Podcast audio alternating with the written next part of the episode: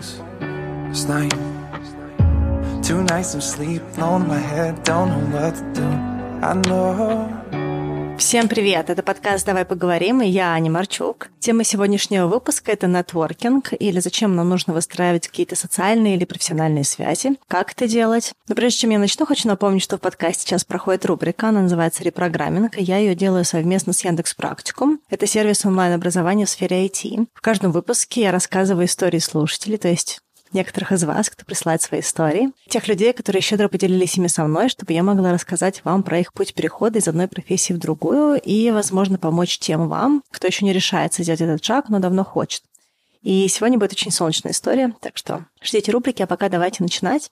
Тема выпуска тоже немножечко вдохновлена историей Марины, историей из рубрики. И я обратила внимание, что в нашей культуре часто не принято выстраивать связи, и даже есть определенная какая-то негативная история про нетворкинг, про выстраивание связей, про связи в принципе. Одновременно я вижу, что после ковида очень много людей перетасовалось, и здесь тоже в Канаде люди переезжают. Сидение дома поменяло для многих людей то, что они хотят делать профессионально, что они хотят делать в своей личной жизни, с кем люди хотят общаться, с кем не хотят. Поэтому тема связи, тема выстраивания отношений, особенно во взрослом возрасте, когда что-то нужно резко менять, может быть некомфортно, но тем не менее из-за того, что мир меняется, какие-то вещи в нашей жизни тоже меняются, и, может быть, кто-то меняет территории, где живет. Выстраивание связей профессиональных и личных, выстраивание своего нетворка — это важный инструмент, важный навык для того, чтобы чувствовать себя более комфортно и адаптированно, и для того, чтобы каких-то вещей достигать, потому что часто мы все-таки достигаем в социуме, и не так много вот этих вот героев-одиночек, которые ни с кем не общаются, которые делают только свои какие-то вещи и при этом достигают каких-то больших высоких результатов. Да? То есть так или иначе мы все равно социальные, и люди, которые умеют взаимодействовать с другими людьми, кто умеет коллаборироваться, поддерживать друг друга, они, как правило, достигают больше или достигают быстрее. В общем, тема нетворка, она интересная. Я хотела бы немножечко сегодня на эту тему порефлексировать. То есть это не какой-то прям прям супер-мега подготовленный структурный выпуск, но мне кажется, что какие-то размышления могут быть ценны для вас тоже. И я начну, наверное, с каких-то ограничивающих убеждений, потому что мне кажется, что тема нетворка, нетворкинга, она немножечко окутана какими-то негативными установками, и из-за этого, мне кажется, сложно часто бывает выстраивать эти отношения. Первая история про то, что связи это что-то плохое, либо считается, что связи есть у каких-то там других людей, которые привилегированные, элитарные, что-то еще, либо что связи это какая-то плохая, наглая история, что только люди, которые не хотят или не умеют работать, э, ищут связи для того, чтобы какие-то лазейки найти, вместо того, чтобы делать, как честные люди делают, да, то есть есть какой-то вот негативный фон про то, что связи это как будто бы обратная сторона работы, да, или каких-то усилий других, которые можно прикладывать. Плюс мне кажется, что со связями есть такая история, что люди себя как-то разделяют на какие-то лагеря. Я интроверт, поэтому мне сложно. Вот есть какие-то там абстрактные где-то экстраверты, которые просто играючи выстраивают эти связи. Плюс есть убеждение, что просто нужно хорошо работать, и этого достаточно для того, чтобы достигать чего-то, и обязательно нас увидят, и все случится, и не нужно как-то ни с кем коллаборироваться, и отношения выстраивать устраивать. Просто люди, которые хорошо работают, или продукт, который хороший, вкусный, если говорить, допустим, про бизнес, про маркетинг, не нужно рекламировать, хорошие вещи и так растут не так. К сожалению, очень много хороших бизнесов закрываются, потому что они не смогли выстроить каких-то отношений и не смогли при себя правильно сказать и прочее. Также, мне кажется, очень много людей, которые считают, что у них никаких связей нет, поэтому им-то особо и не на кого рассчитывать. У меня, к примеру, есть ограничивающее убеждение, что если я прям буду в какие-то холодные контакты входить, мне может быть какой-то такой резкий неприятный ответ, или что кто-то будет очень снисходителен со мной, или кто-то на меня накричит. Да, то есть у меня есть какое-то ожидание того, что если я кого-то побеспокою, делаю, то э, мне может прилететь. Вот как это часто бывало, не знаю, как это в моем детстве, что если кого-то как-то не так спросить, то могут наорать. Я вот это все не очень люблю. Вот поэтому у меня иногда бывает такое в плане нетворка, что мне страшно войти, допустим, в какую-то группу людей разговаривающих, потому что мне не хочется как будто бы их прерывать, и это неловко, и еще вдруг кто-то мне что-нибудь грубое ответит. В общем, у каждого есть свои, мне кажется, ограничивающие убеждения, связанные с настраиванием связей, и вообще, что связи — это какое-то отдельное усилие, усилия, которые многие из нас э, считают, что никогда не предпринимали. Наверное, первое, с чего я хотела начать, это с того, что нетворкинг — это то, что мы делаем и делали всегда, но просто не знали, что мы это делаем, потому что с раннего детства, так или иначе, нам нужно выстраивать какие-то отношения, выстраивать какие-то связи. Да? Даже вот можно обратить внимание, что есть дети, допустим, на детской площадке, которые играют с другими детьми, а есть дети, которые, допустим, одни играют в куличики, да, и сами в песочнице. А те дети, которые играют в группе, это те дети, которые смогли выстроить какие-то социальные связи, да, и, в принципе, мы на протяжении всей жизни, мы всегда выстраиваем какие-то связи, да, мы в детском саду с кем-то играли, в школе какие-то отношения выстраивали, мы выстраивали в школе отношения с людьми из других классов, с другого уровня класса, да, то есть в пятом классе с восьмиклассниками или там еще что-то, да, то есть всегда на протяжении жизни были какие-то отношения, которые мы строили. И нам почему-то тогда не казалось, что мы выстраиваем нетворк, что есть какие-то связи, есть какие-то взаимоотношения такие вот, но в общем и целом навыки те же самые. Просто тот формат, с которым сейчас можно выстраивать новые связи, он немножечко поменялся просто под взрослый возраст. Но на протяжении всей жизни мы выстраиваем какие-то отношения, которые могут нам где-то быть полезны, которые могут нам не быть полезны, которые могут нас эмоционально поддерживать и тому подобное. И э, какие-то техники выстраивания этих связей мы их имеем, просто не знаем, что эти техники в нас есть, допустим, да, или мы не понимаем, что ценность нетворка, она была всегда, просто часть вот этого нетворка, который мы построили, она была выстроена автоматически за счет того, что мы ездили на дачу, где были какие-то э, дети, мы учились в школе, где были какие-то конкретные люди, да, мы учились в институте, мы работали в каких-то компаниях, и те люди, с которыми мы дальше пошли по жизни, или те люди, с которыми мы как-то законтачились, это те связи, которые образовались по какому-то географическому или какому-то другому этому принципу. Но так или иначе, это связь. Сейчас э, мир немножечко меняется, сейчас и доступа к людям больше, которые могут жить в другой стране, которые могут работать в совсем другой индустрии. И за счет того, что есть вот этот вот формат онлайн, через который можно знакомиться с разными людьми, нетворк просто расширился. Но в общем и целом это те же самые навыки, которые у нас были всегда. Второе убеждение, что нужно обязательно быть экстравертом для того, чтобы выстраивать социальные связи. И я могу сказать как экстраверт, что от того, что я экстравертивный, мне искренне искренне нравятся люди, мне хотелось бы общаться с большим количеством людей, мне всегда нужно с какими-то новыми людьми общаться. Это не делает мое проникновение в какие-то новые тусовки прямо незаметным, что я пришла, и сразу меня все облепили, и мы сразу стали общаться, и вообще мы друзья через неделю. Да, такого абсолютно нет. И для меня тоже бывает сложно в каких-то профессиональных тусовках себя проявлять и разговаривать. И нет каких-то таких вот идеальных людей, которые просто по факту какого-то темперамента могут легко с кем-то общаться. Есть определенные определенные навыки, которые человек получил или проработал, которые позволяют ему общаться лучше. Есть определенные личностные характеристики, которые могут упростить это. То есть, допустим, люди легкие, позитивные, они притягивают больше внимания, чем люди, допустим, которые сложнее разговаривают или не могут разговаривать на какие-то, допустим, легкие темы на старте, подходя к новым людям, к примеру. Или люди, которые не так остро реагируют на отказы или на какие-то сложные там слова или на какие-то громкие слова, и, допустим, у которых эго, не так легко задеть, потому что, допустим, мне иногда бывает сложновато на тему эго тоже, да, люди, которым проще, они воспринимают, к примеру, какие-то ответы людей или какие-то их эмоции, переживания больше как что-то с ними, ну, у них какая-то своя история, не буду их трогать, да, то есть потому что если человек воспринимает любую, допустим, сложную ситуацию про самих себя, что это вот что-то про меня, если человек со мной не захотел сейчас разговаривать на этой вечеринке, наверное, что-то со мной не так, да, если вот люди, которые воспринимают все как то, что что-то с ними не так, им сложнее часто выстраивать связь, но глобально так или или иначе для всех это может быть сложно. Для всех сложно прийти в тусовку, которую куча людей, где они не знают никого, и сразу стать такой вот пчелкой общительной. Еще один момент про нетворк, потому что мне кажется, что убеждение, что связи — это что-то негативное, и что связи — это обратная сторона работы, это тоже такой большой кусок. И вот история про то, что а, если у меня нет связи, у меня ничего не выйдет, да, или, допустим, я там никого не знаю, это сразу какая-то негативная история. То есть это не призыв к действию, что, допустим, в этой индустрии все по связям, как я в кино, допустим. Когда искала работу в Канаде, мне все говорили, о, ну, ничего не получится у тебя с кино, вообще даже не пытайся, потому что это все нужны связи. Да? Нужны связи не значило найди связи. Нужны связи это значило как конец для многих людей. Да? Хотя, в общем и целом, если это индустрия, которая во многом основывается на построении связи, значит, что если у тебя есть возможность построить с кем-то связи, у тебя есть возможность попасть в индустрию. Все. Да? То есть это не значит, что это какая-то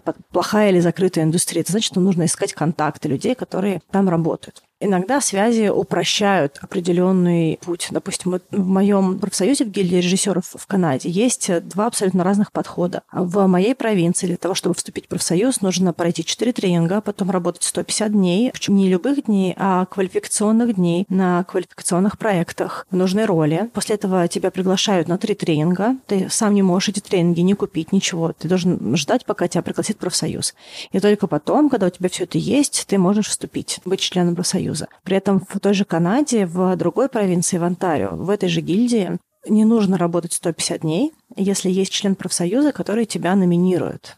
И получается, что в Онтарио тебе достаточно иметь связей для того, чтобы быстрее попасть в профсоюз. И, допустим, люди, которые имеют какой-то другой опыт профессиональный, если они правильно выстроят связи, они смогут вступить в профсоюз и не работать 150 дней на стартовой позиции для того, чтобы получить членство профсоюза. В общем, иногда связи — это не что-то плохое, это что-то, что позволяет договориться или попасть туда, куда нам нужно. Особенно, когда у нас и так есть квалификации для того, чтобы делать что-то. В общем, связь — это не всегда какая какая-то вещь, которая обязательно должна иметь негативную сторону, и то, что связи нужны для того, чтобы куда-то попасть, не значит, что мы не можем их приобрести, мы не можем их найти. Сейчас мир очень сильно гибок, сейчас можно ко многим людям подойти, со многими людьми связаться, главное найти способ с ними об этом поговорить, найти для них тоже интересную почву для разговора или зачем им нужно нам помогать, к примеру. Но так или иначе, связи — это определенный инструмент.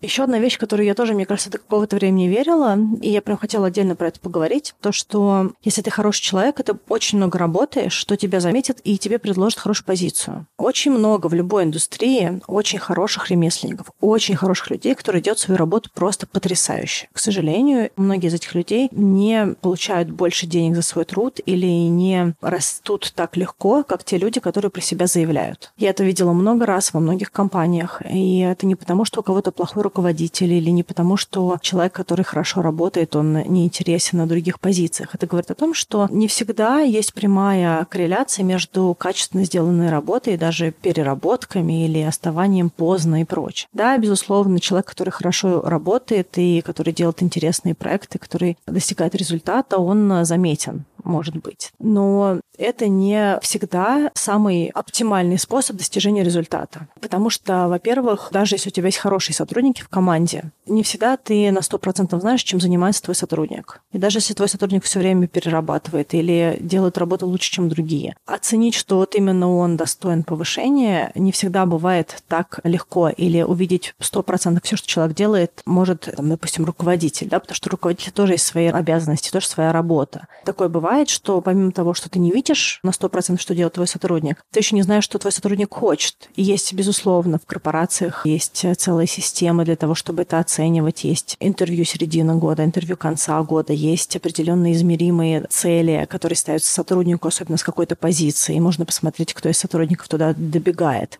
Но если человек проявляет себя, если человек четко заявляет на любой позиции, куда он хочет, то это упрощает для этого человека выстраивание связей. Я, когда работала в первой крупной компании, это был Реале, я хотела в маркетинг.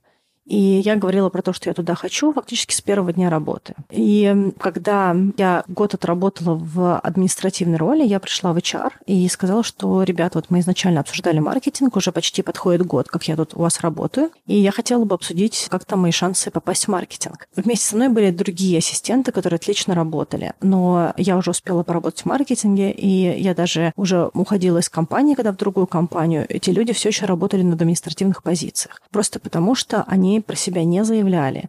И, возможно, руководитель даже уверен был, что человек так хорошо работает, и ему так все нравится, что нет необходимости никуда его срывать с этого места. Человек на своем месте работу делает качественно, ничего не просит, вроде как всем доволен. Зачем человеку создавать дополнительный стресс? Да? То есть желание растить сотрудников, оно есть, во-первых, не во всех культурах, во-вторых, не во всех компаниях, не во всех индустриях. И если человек не проявляет инициативу, не пытается выстроить какие-то связи, говорить про себя, обсуждать, что нужно сделать для того, чтобы получить какой-то промоушен. Особенно, допустим, если внутри одной компании это как будто бы более очевидно, ну, там, поговори с своим руководителем. Но, допустим, если человек хочет перейти в другую индустрию или выстроить карьеру с нуля в новой компании, то может быть очень сложно, если кажется, что мои какие-то предыдущие успехи и мое желание просто работать на износ, оно каким-то образом меня куда-то подвинет. Да? То есть может такое вполне быть, что мы сделаем все хорошо, но нас никто не заметит, если мы про себя не говорим. И я даже видела внутри компании, когда человек из другого департамента просто подошел и сказал руководителю одной из функций, что хочет там работать, и буквально через неделю в той функции увольняется человек, и срочно нужно закрывать позицию. Первое, о ком подумал этот руководитель, это о том парне, который подошел неделю назад и сказал, что он хотел бы перейти в эту команду. Каковы шансы вообще, что так могло сложиться? И наверняка были более подходящие кандидаты на ту роль. Но так не всегда работает в мире, что обязательно только человек, который лучше всех делает эту работу, он получает продвижение. А и для того, чтобы это продвижение случилось, очень важно выстраивать эти связи, не стесняться говорить с людьми, которые могут помочь этому переходу. И как внутри компании, так и в других компаниях про себя заявлять и говорить о том, что интересно. И только это может позволить сделать переход. Вы знаете, немножечко даже про такие нейронные связи. То есть вот, к примеру, человек хочет работать в финансах, а работает в маркетинге он воспринимается как-то другими людьми. Допустим, как человек из маркетинга. Для того, чтобы его увидели в финансах, он каким-то образом должен построить эту связь для других людей, что несмотря на то, что он сейчас в маркетинге, он хочет финансы. И вот наша задача, когда мы говорим про нетворк, про выстраивание контактов, про то, чтобы люди другие хотели для нас делать, предлагали нам то, что важно нам. Очень важно выстраивать вот эти связи, позиционировать себя да, как бренд. Очень важно говорить, я хочу вот это, я ищу вот это. И тогда, когда что-то будет у других людей в поле появляться, с чем мы выстроили у них связь, то есть, вот, допустим, вы хотите финанс, или, допустим, вы ищете квартиру, а вы всем говорите в своем окружении, я сейчас ищу квартиру. Если вы что-то услышите про то, что какие-то квартиры сдаются, дайте мне знать, или там скажите про меня. И вдруг, если кто-то узнает о том, что другому человеку нужно сдать квартиру, он, он вспоминает про того человека, про кого выстроена эта ниточка, вот этот человек ищет квартиру. Ну, то есть вот наша задача, когда мы говорим про нетворк, так про себя заявить тем людям, до которых мы можем дотянуться, да, до наших связей, которые у нас есть, и попробовать выстроить внутри того социального круга, который у нас есть, вот эту связь между тем, кто мы или что нам нужно, какая у нас сейчас цель, с какой целью мы выходим в наш существующий нетворк. Кстати, надо сказать, что многие люди считают, что им нужно тянуться к каким-то другим людям в построении социальных связей и нетворкинга, и полностью игнорируют игнорируют уже существующую группу людей, которые у них есть. То есть те люди, которые нас окружают, те люди, с которыми мы играли в детстве и с которыми у нас есть какой-то контакт до сих пор, даже контакт на уровне, они у нас есть в социальных сетях. Наши одноклассники, наши однокурсники, люди из бывших компаний,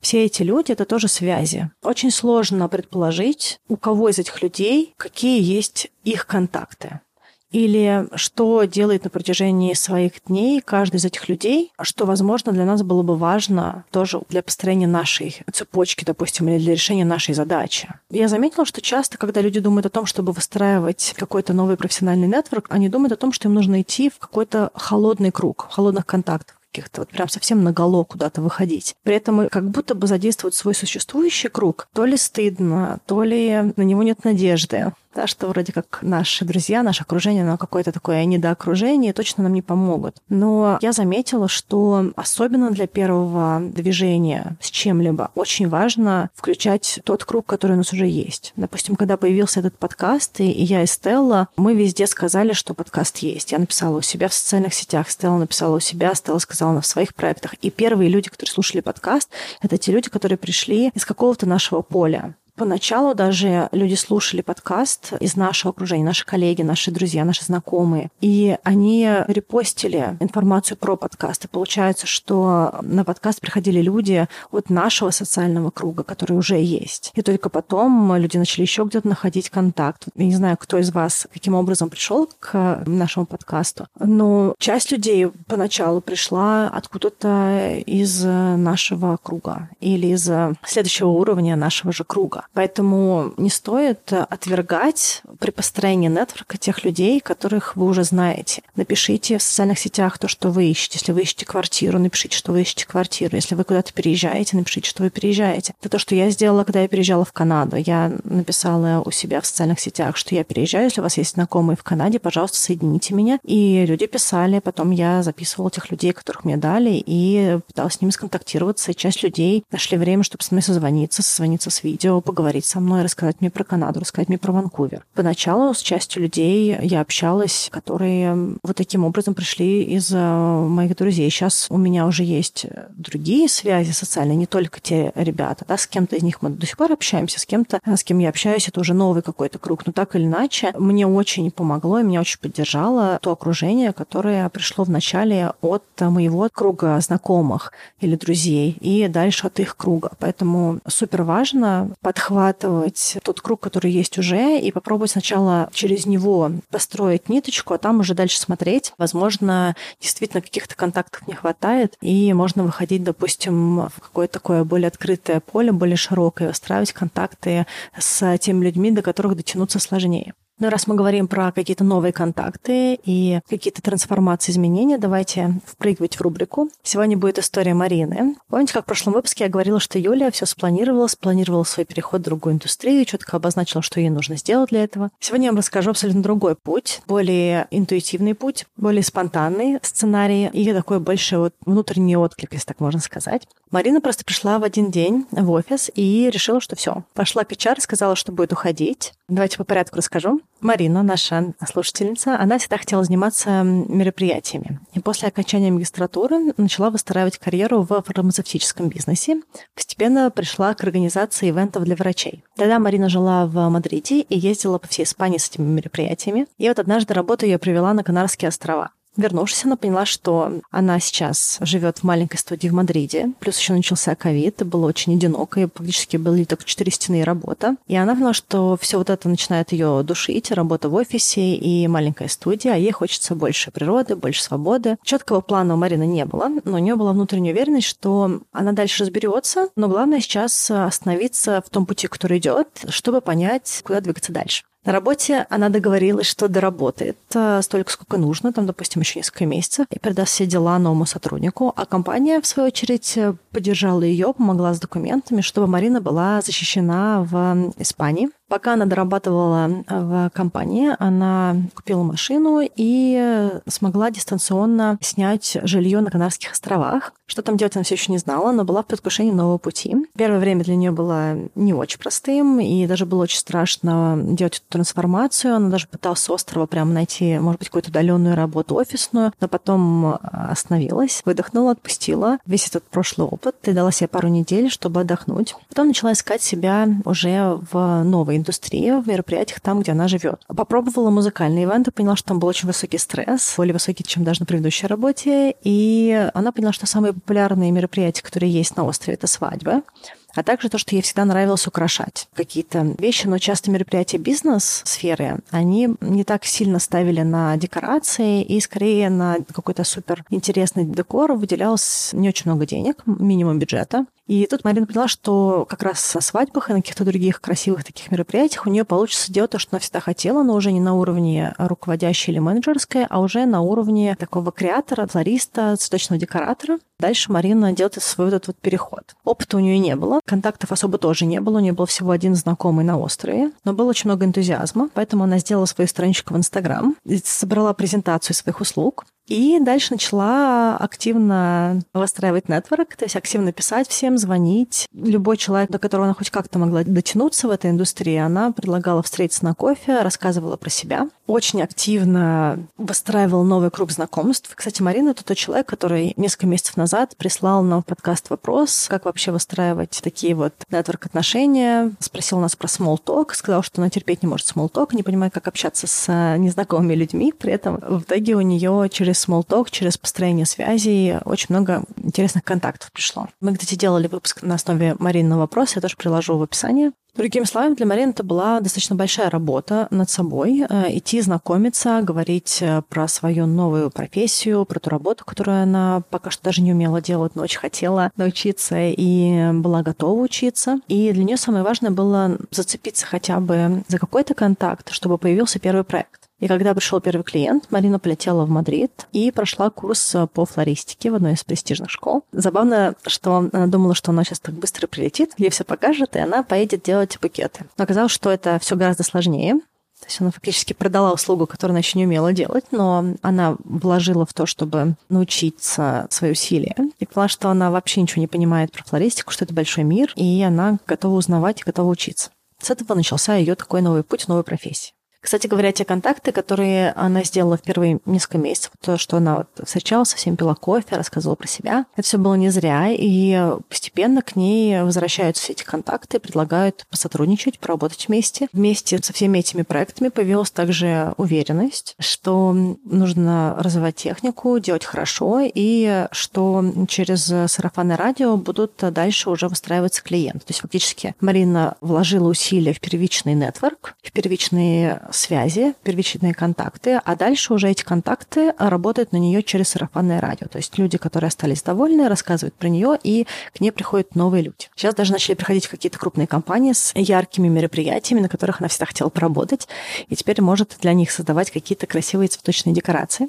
Если говорить про ее преодоление, их тоже было немало. Например, на острове не принято общаться онлайн или даже по телефону. И особенность испанского построения связи в том, что нужно прийти лично, попить кофе, часик-другой поговорить за жизнь, не только по работе. И Марина даже сказала, что если, к примеру, вот в нашем таком типичном бизнес-стиле общаться, то есть сразу к делу, сможет ли подрядчик выполнить какую-то работу, спросить его, то высокая вероятность, что человек откажется. Но если с ним поговорить, встретиться, посидеть, попить кофе, познакомиться, то даже если человек сам не может сделать эту работу, он будет думать, с кем ему связаться, чтобы найти решение. Но для этого нужно быть в этом вот нетворке, в этом общении, в этих связях, в этом разговоре и медленно, спокойно находиться в этом диалоге. Еще одна сложность, что вообще, в принципе, остров — это про терпение, и люди немножечко иначе живут, не так, как мы привыкли, там все гораздо более спокойно. И Марина сказала, что она быстрая и хотела, чтобы ей сразу ответили, чтобы сразу нашлось решение, чтобы люди взяли работу, начали ее делать. И она сказала, что такой темп, он не очень для нее хорошо первое время работал, и она так и сказала, что проблема есть только у меня, остальным все нормально. Поэтому для того, чтобы в их мире, да, в мире людей, которые живут на острове, выстроить связи и и выстроить бизнес, нужно было учиться работать так, как там принято. Марине пришлось учиться терпению, идти пить кофе, разговаривать, ждать, менять расписание под поставщиков, под клиентов и прочее.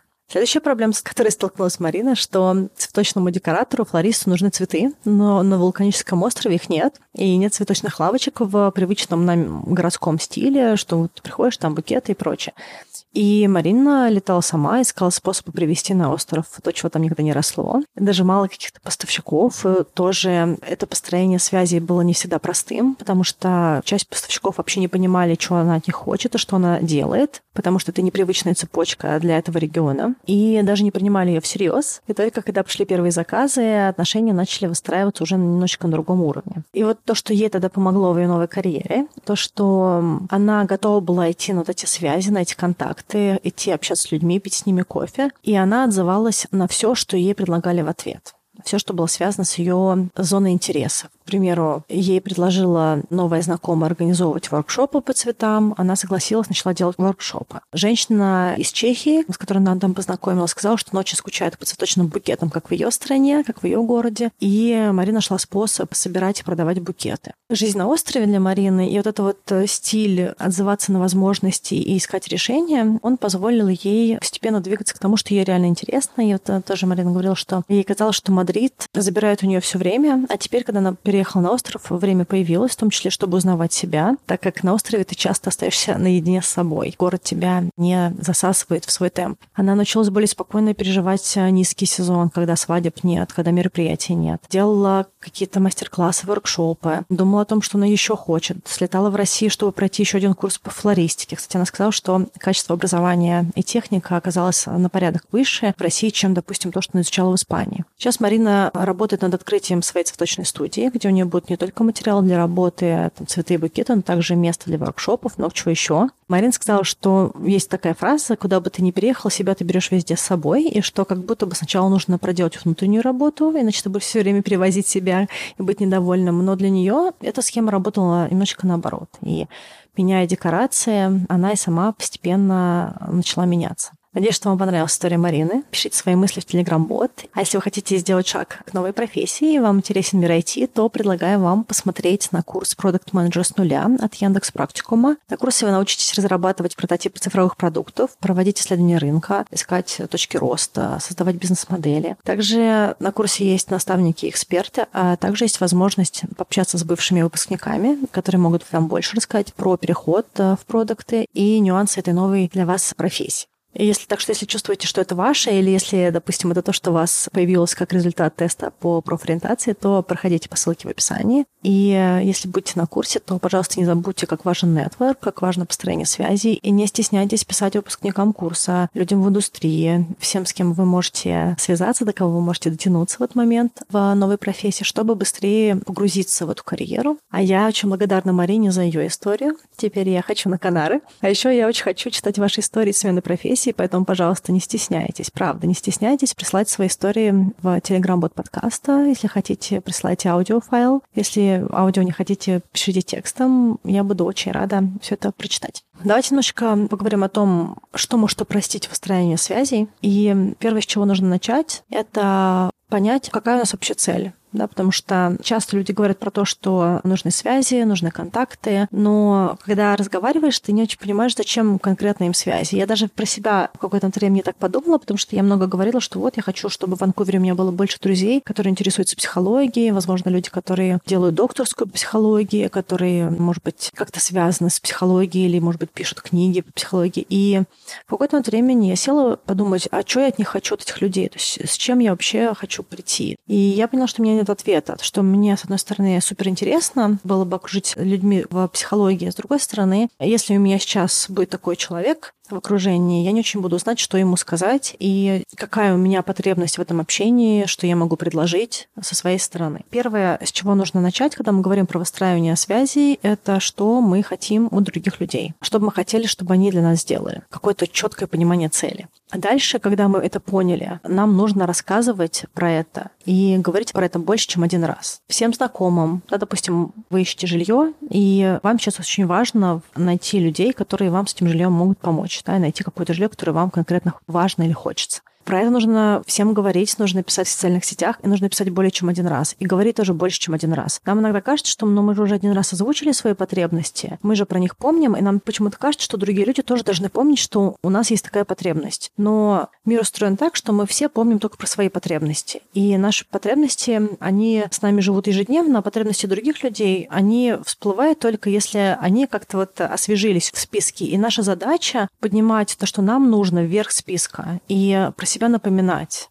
На тот момент в том, что поскольку нам никто не обязан, мы можем про себя напомнить, но мы не можем это напомнить про себя с претензией, да, вот вы вроде говорили, что у вас есть там контакты, а так ко мне и не вернулись, да, то есть вот так оно работать не будет, но напоминайте, говорить, ой, слушай, помнишь, там прошла уже неделя, ты говорил, что у тебя там кто-то есть, будет ли у тебя возможность сконтактировать, если супер часто тебе пишу, то скажи, когда удобнее написать, я тогда чуть попозже тебе еще напишу, да, то есть прощупать, когда комфортно человеку написать, там, допустим, человек может сказать, слушай, там вот этот друг улетел, он вернется, к примеру, 1 октября, можешь черкнуть 1 октября. И у вас будет в голове дата, да, что вот можно про себя напомнить, к примеру, 1 октября. Здорово все время про себя напоминать, здорово строить связи и про себя рассказывать. Да? Вот обратите внимание, как Марина ходила и пила кофе, говорила всем, что она флорист, что ей интересно работать с цветами, что она хочет декорировать свадьбы. И когда у людей появлялась точка контакта или потребность в ее услугах, они приходили к ней сами уже. Да? Но для этого была проделана какая-то предварительная работа. Еще такой важный момент. Нам всегда кажется, что зачем вообще людям выбирать нас? Ну, к примеру, у нас там может быть недостаточно опыта, или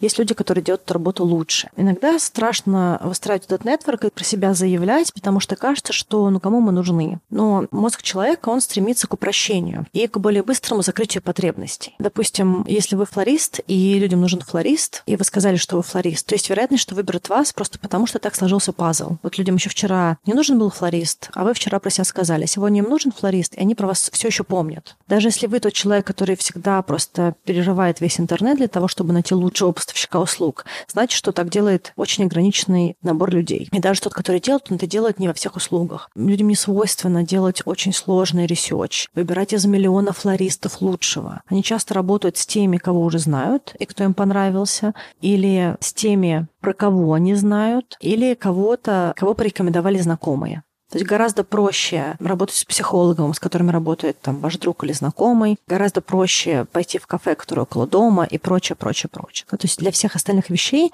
нужно понимать, зачем прикладывать такие экстра усилия. Чтобы выбирали вас, про вас должны знать, с вами должно быть приятно пообщаться, и у людей должен был бы сложиться какой-то позитивный опыт на человеческом уровне, да, это не обязательно должна быть прям идеальная профессиональная визитка, что вы прям так себя представили, да, то скорее тут больше сработает, что вы на человеческом уровне друг с другом зацепились. И должно быть достаточно контактов и достаточно напоминания о себе, чтобы вас порекомендовали.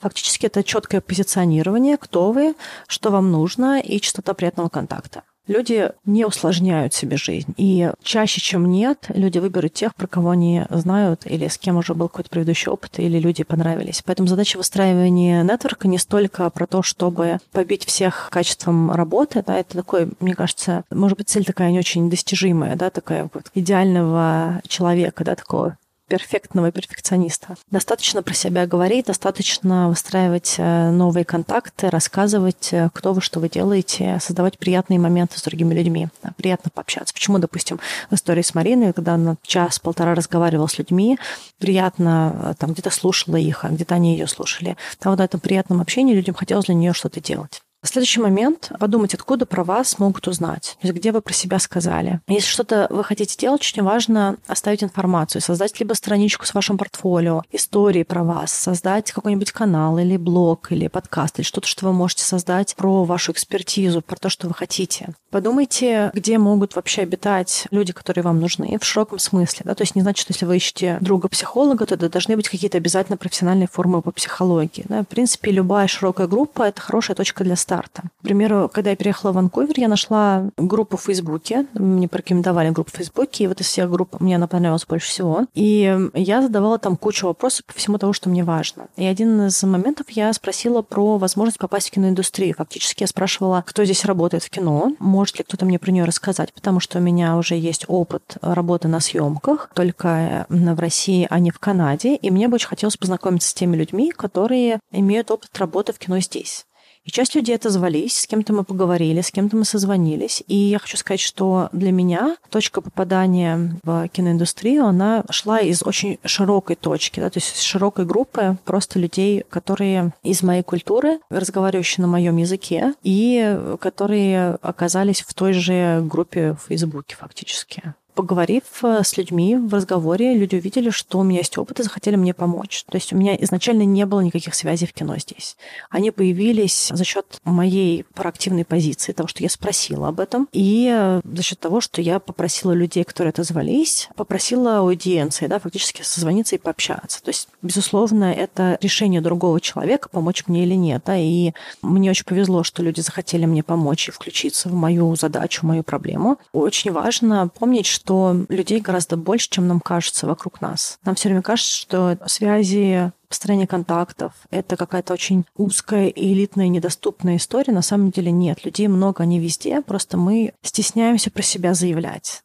И часто проблема в построении нетворка совсем не в том, что до этого нетворка не дотянуться, или что мы как-то неправильно разговариваем, или в чем-то еще. В том, что мы часто просто само по себе боимся про себя говорить. И нам неловко, нам неловко говорить новым людям что-то и незнакомым. Нам также неловко говорить про себя с теми людьми, которые нас знали, или, допустим, нас знали по предыдущей профессии. И нам кажется, ну вот сейчас я буду какую-то здесь говорить ерунду, там, не знаю, я хочу быть режиссером, а, а я работал в корпорации, чем-то занимался, заниматься, люди будут там смеяться, какой из меня режиссер, да, и вот мы вот в этом вот самообесценивании не позволяем себе выстроить интересные контакты и получить то, что нам было бы важно. Еще один момент тоже, когда мы говорим про нетворк, и мне кажется, что тоже много людей в это упирается, причем часто упирается в это в своей голове. Да? Вот когда человек думает о том, чтобы с кем-то связаться, то он сам себя блокирует вопросом, а зачем кому-то мне помогать? Зачем вообще это другому человеку? Вообще вопрос, зачем это другому человеку, это очень хороший вопрос. Но о нем стоит думать не как ограничивающее убеждение, то есть фраза, после которой вы ничего дальше не делаете. А это хорошо, в принципе, подумать, зачем другой человек может захотеть нам помочь. И, возможно, если у нас есть ответ на это, мы можем прямо с этого начать. Прямо с этого начать выстраивать диалог с другим человеком человеком,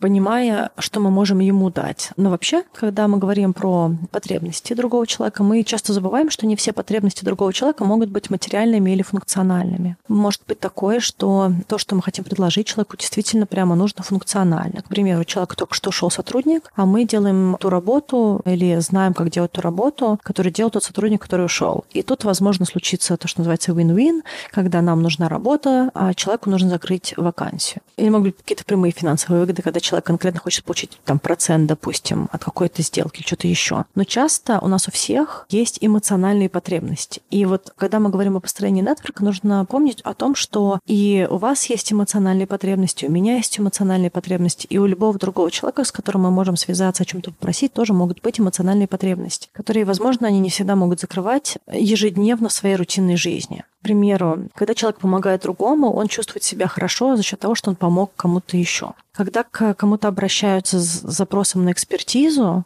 человек может себя хорошо чувствовать, потому что к нему обратились как к эксперту, и он готов будет дать совет и вообще поговорить с другим человеком, потому что к нему обратились как к эксперту. Или, допустим, человеку тоже самому интересно с кем-то новым пообщаться кого-то может быть недостаточно окружения, допустим, или хочется просто новых людей, да, поговорить с кем-то еще, кто делает другие дела. Иногда просто то, что мы обратились к человеку и о чем-то попросили их, уже достаточная мотивация для другого человека, чтобы нам пойти навстречу. Если, конечно, нам нужен конкретный человек, мы связались, он нам не отвечает, можно подумать о том, как по-другому спросить. Можно подумать, как спросить так, чтобы человеку было интересно, немножечко побольше про него узнать, про этого человека, подумать, какие потребности у него могут быть открытыми.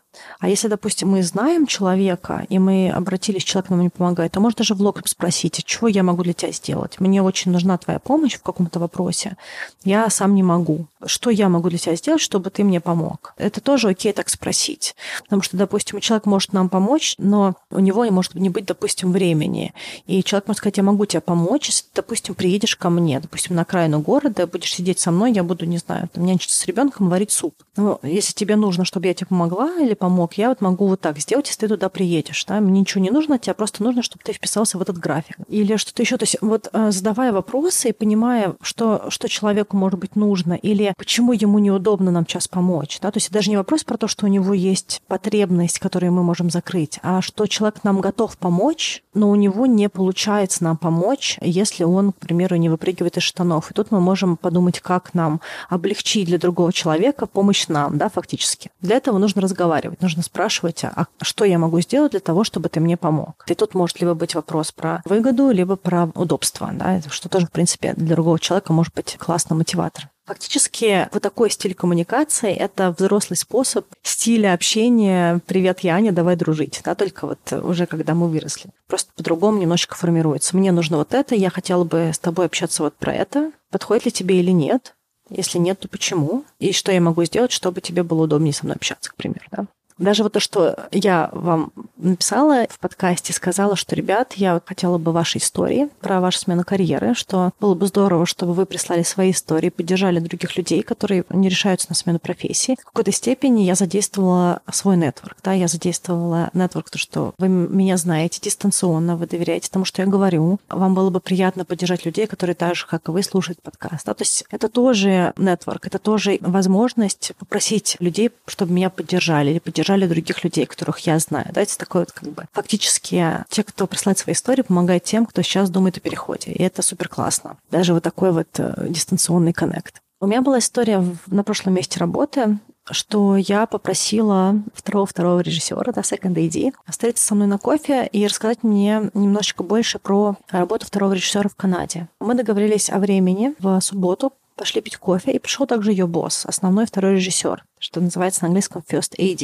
И мы сидели втроем и болтали, у меня были подготовленные вопросы, я их спрашивала, что мне интересно, и рассказывала про себя. И э, в этом разговоре, во-первых, у меня была возможность показать, что я уже знаю, во-вторых, у меня была возможность задать все вопросы, которые мне нужно было узнать, и, в принципе, законтачиться с ними. И э, вот этот вот основной, первый, второй режиссер, First AD, он мне сказал, что он видит мой интерес, и до конца съемок, последний месяц, который у нас оставался на проекте, если у меня есть время в продакшн-офисе, то я могу выйти, прийти к нему на площадку, стоять там, смотреть весь процесс, задавать ему вопросы, следить за процессом. И даже когда я к нему пришла, он меня поставил поставил к мониторам вместе с режиссером, познакомил меня с режиссером. И когда мне что-то было интересно, я могла его спросить, он мне отвечал. Понятно, что я его не дергала, я не эксплуатировала то, что он мне предложил, да, но для меня это была просто шикарная возможность а, быть на площадке, смотреть за процессом, иметь возможность поговорить с кем-то, кто тоже там на площадке максимально близко к второму режиссеру и к основному режиссеру. И никогда бы этого не сложилось, если бы я не попросила встретиться на кофе. До этого этот вот э, второй режиссер, он не очень много со мной взаимодействовал. Он знал, что я существую, он знал мое имя, но он вообще ничего про меня не знал. И только вот одна встреча на кофе перевернула для меня всю коммуникацию с ним.